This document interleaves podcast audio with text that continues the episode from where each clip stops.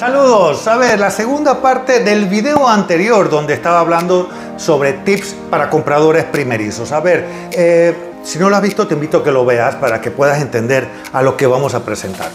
Hola, yo soy Aldo Estañaro, asesor inmobiliario por casi 25 años enfocado a asesorar compradores e inversionistas inmobiliarios que están viendo la posibilidad de hacerlo aquí en Panamá. ¿Qué deben de ver? Qué deben de preguntar. E igualmente tips que les van a ayudar al momento de la búsqueda y poder encontrar esa propiedad ideal. El ejemplo de hoy en números que, ojo, pueden variar según sea el caso, pero para que tengan la fórmula con números, así que apunten. A ver, eh, salario de papá, salario de mamá o pareja 1, pareja 2. Ambos la suma se convierte en ingreso familiar bruto.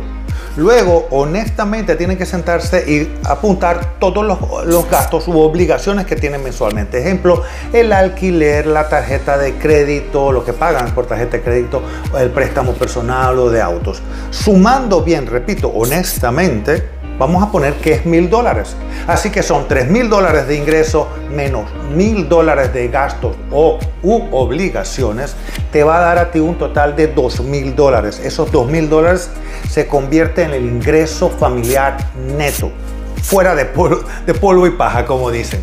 De esos dos mil dólares, vas a sacarle el 30%. Hacer los cálculos te va a dar 600 dólares. Esos 600 dólares es lo que ustedes como padres de familia responsables debieran asumir la responsabilidad o el tope que pueden asumir la responsabilidad de una letra hipotecaria. Ahí el banco les va a decir, bueno, 550, 700, ojo, pueden pagarlo. Pero eso sí, siempre van a estar como eso arriba de esos 600 dólares es lo que se recomienda para que puedan vivir o estar tranquilos en ese, en ese núcleo familiar. Así que ya saben, 30% de su ingreso familiar neto. Espero que te haya gustado. Eh, esos números varían según el caso de ustedes tengan eso presentes. Cualquier consulta estoy a la orden, preguntas que tengan, que quieran que haga videos sobre eso, por favor estoy a su orden. E igualmente, el día que necesiten una asesoría de compras inmobiliarias que le ayude a yo o a mi, a mi grupo a buscar la propiedad ideal para vivir o invertir, para eso estoy a sus órdenes. Ahora sí me despido, nos vemos entonces en el próximo video. Chao.